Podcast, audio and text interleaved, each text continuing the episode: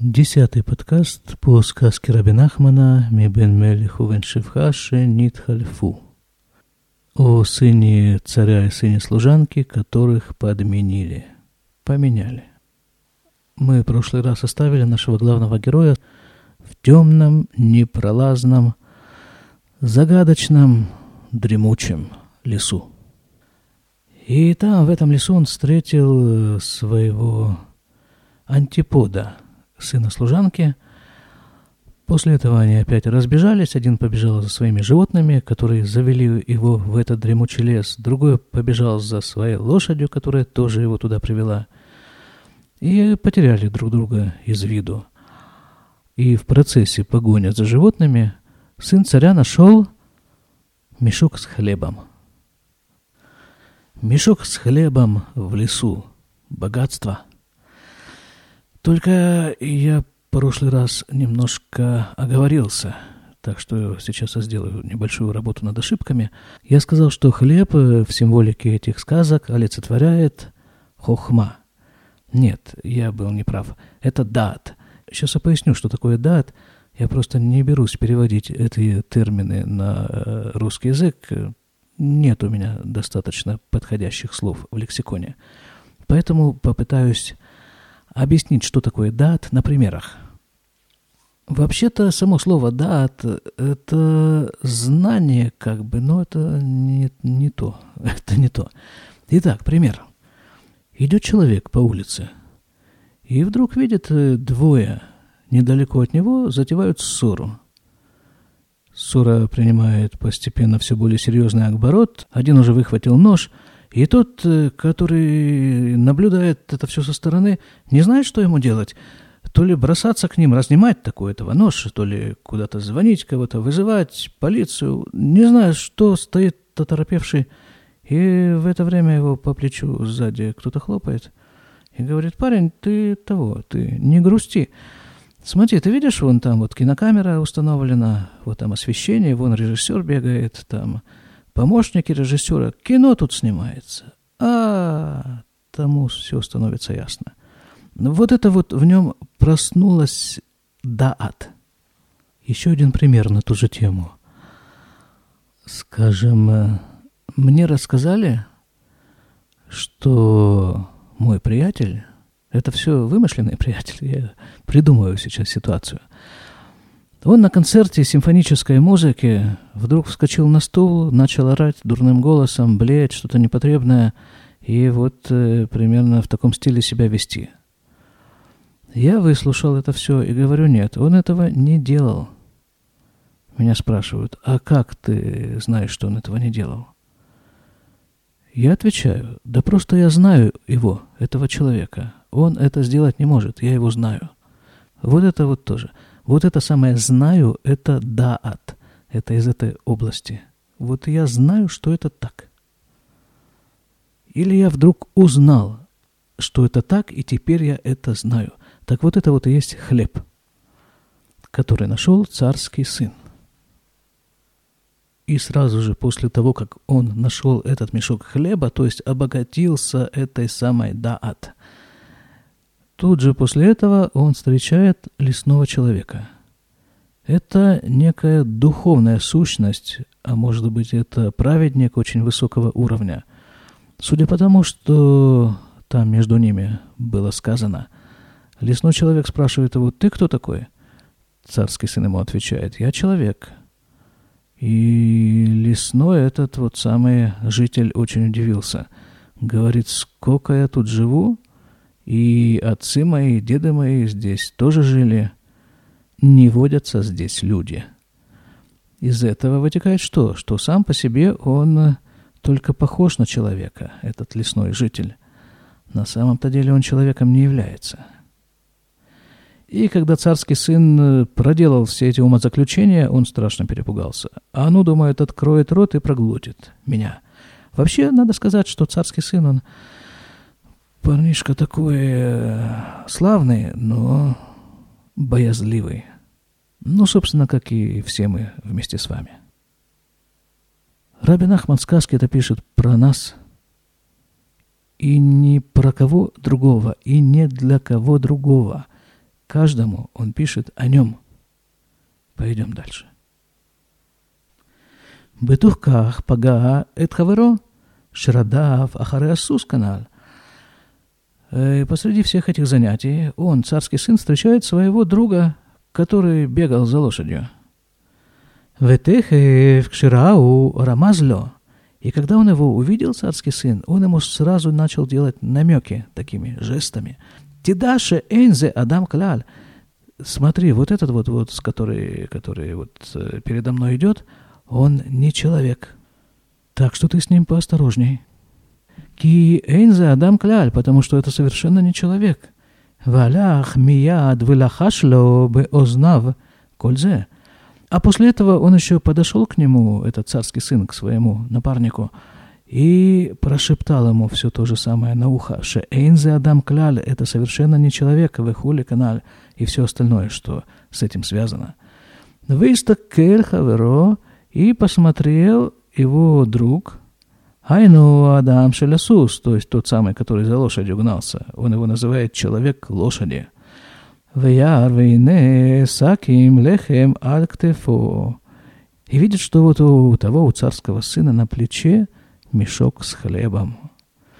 Витхилит ханенло и начал его умолять, «Ахи, брат мой, за камаямим шело ахальти, уже несколько дней я не ел, тен ли лехем, дай мне хлеба».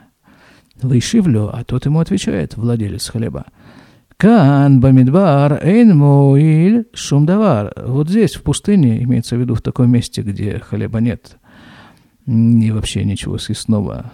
Так вот здесь, в пустыне, это все не работает, твои стенания и упрашивания.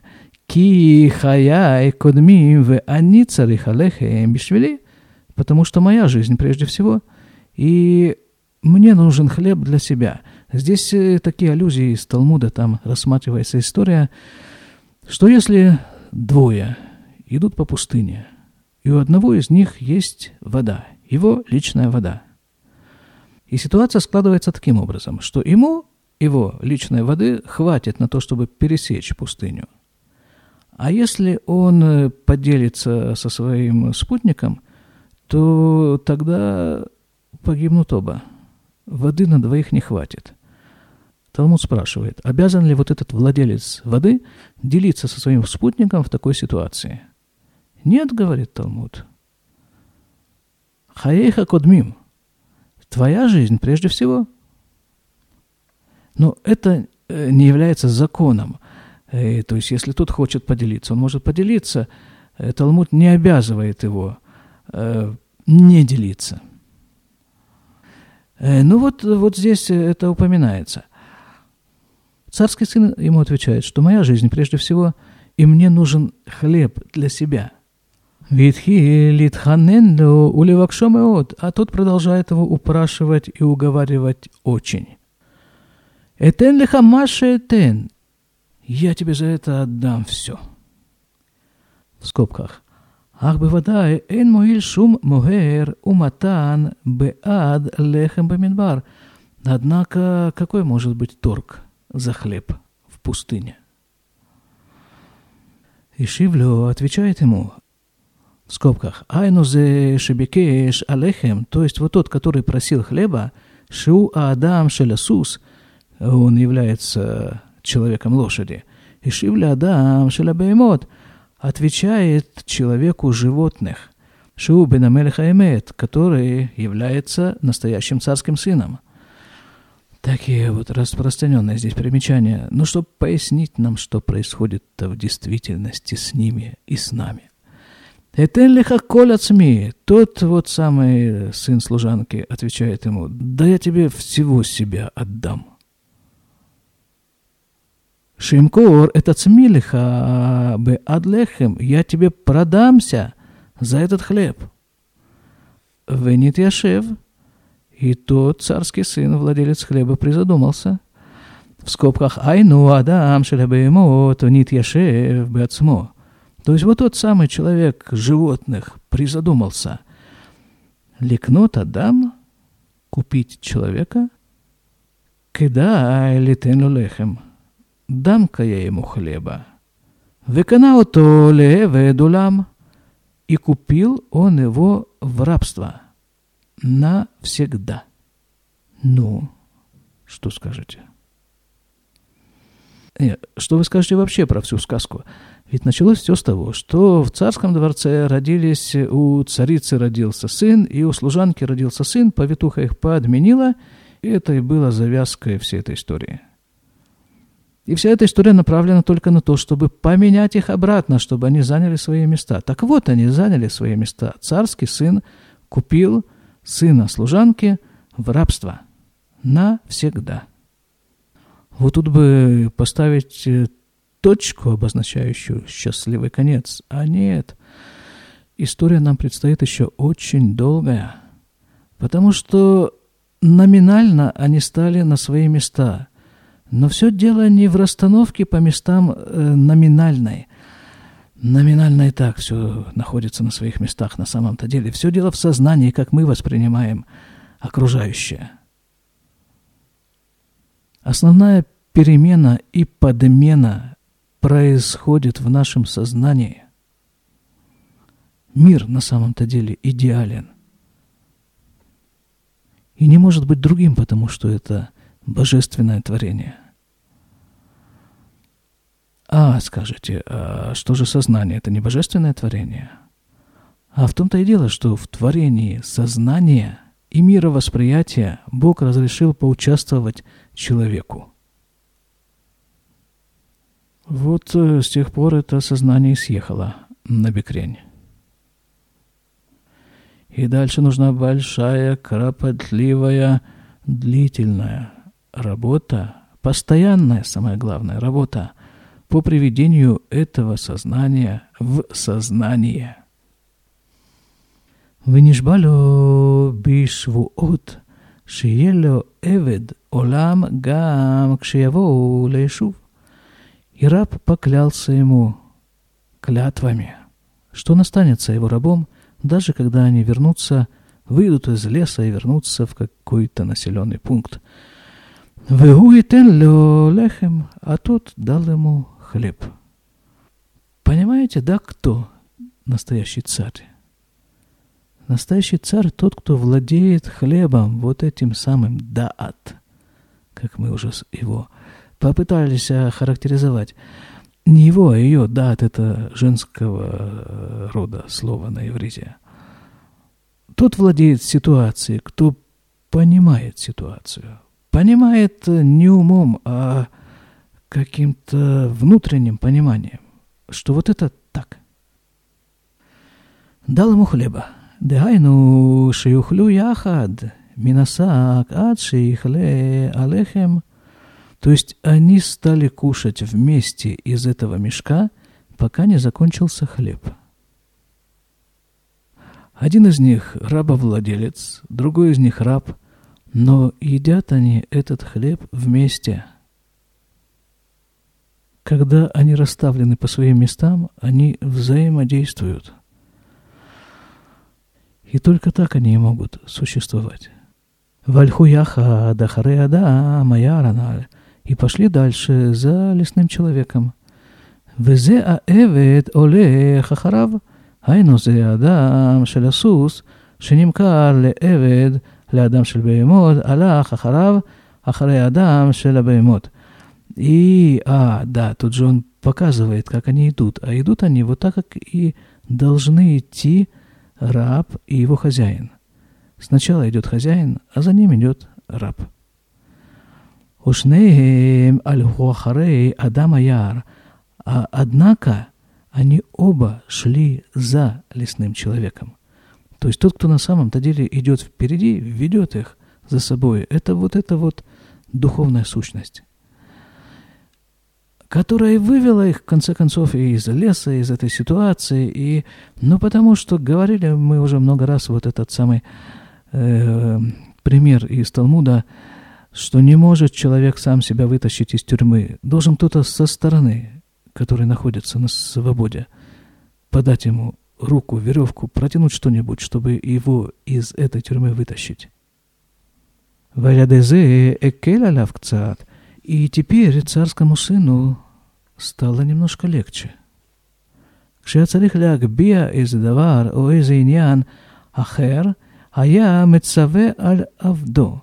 Когда ему нужно было что-то поднять или выполнить какую-то другую работу, он просто приказывал своему рабу. היינו על זה אדם של הסוס, שנמכר לו לעבד, то есть вот тому человеку лошади, лошадь мы говорили когда-то, что это символ гордости, он приказывал человеку лошади, который продался ему в рабство. Шиакбиало, о шиясело, хевцо, чтобы тот поднял ему какую-то вещь, которая ему нужна, или чтобы сделал какую-то другую работу, которую он хочет сделать. Вальхуяха Дахареада Амаяраналь. И они шли вместе за лесным человеком. Вот тут тоже еще любопытная ситуация. ובאו למקום שהיו שם נחשים ועקרבים, ונתפחד מאוד. И они пришли в место, которое кишело змеями и скорпионами, и он очень перепугался. Умехамата пахат шааль это Адам Аяр, и из-за страха он спросил лесного человека. Помните, это было написано раньше. Он, царский сын, боялся этого лесного человека настолько, что не смел с ним заговорить и что-либо спросить у него. Но тут такая напасть. Этот новый страх пересилил старый. И царский сын спрашивает у лесного человека, «Эх, на воркан, как мы здесь пройдем?» Ишивло, алогам зе и пале, в скобках эла майи, эх, тиканес, вытоволи выйти. Лесной человек ему отвечает, это то, что тебя занимает?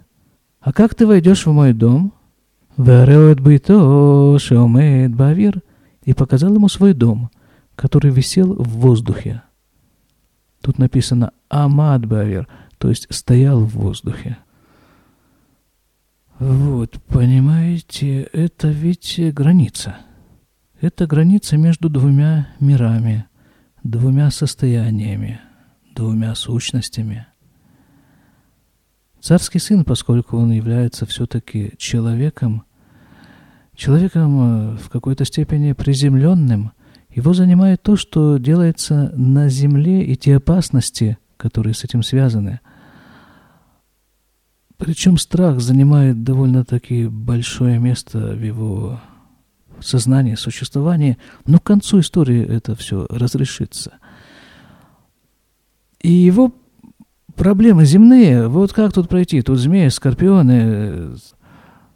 Почему змеи скорпионы, кстати, такое примечание на полях. Змеи жалят спереди, скорпионы жалят сзади. Это все тоже имеет определенный смысл. И вот он смотрит на землю, там они кишат и привлекают его внимание. Он ничего не видит вокруг, не видит ни дома этого лесного человека, ничего. А лесной человек говорит, вот это вот тебя занимает, вот эти вот зверушки. Посмотри, как ты преодолеешь дистанцию по воздуху и войдешь в мой дом. Это тебя не интересует? У лесного человека как бы глаза направлены совершенно в другую сторону. Он живет в другой реальности. И иногда из этой своей реальности он спускается сюда – к нам, для того, чтобы провести нас по существующим здесь тропам, которых мы сами не видим. «В Эхтиканесли быти?» — спрашивает лесной человек. «А как ты попадешь в мой дом?» «Вальхуйма да, моя аналь». И они пошли вместе с ним, вот с этим лесным человеком. Как попасть в дом? Да попроситься у его хозяина, чтоб тот тебя впустил. Вы виру там бешалом, и он, лесной человек, провел их с миром целости и сохранности. Вы их не сам, ли то, вы хилам, вы ишкам, вы арахло. И он ввел их в свой дом, и накормил их, и напоил их, и пошел себе. Они остались у него дома. Помните, несколько строчек назад я не подчеркнул это, эту ситуацию. У них закончился хлеб, они его начали есть вместе и прикончили тут же. Вот, а и что же им дальше делать? А вот идти за этим лесным человеком. И когда он введет тебя в свой дом, там будет и хлеб, там будет и питье, и там будет все, что тебе нужно. Для того, чтобы перейти через границу, нужен проводник с той стороны границы. До свидания.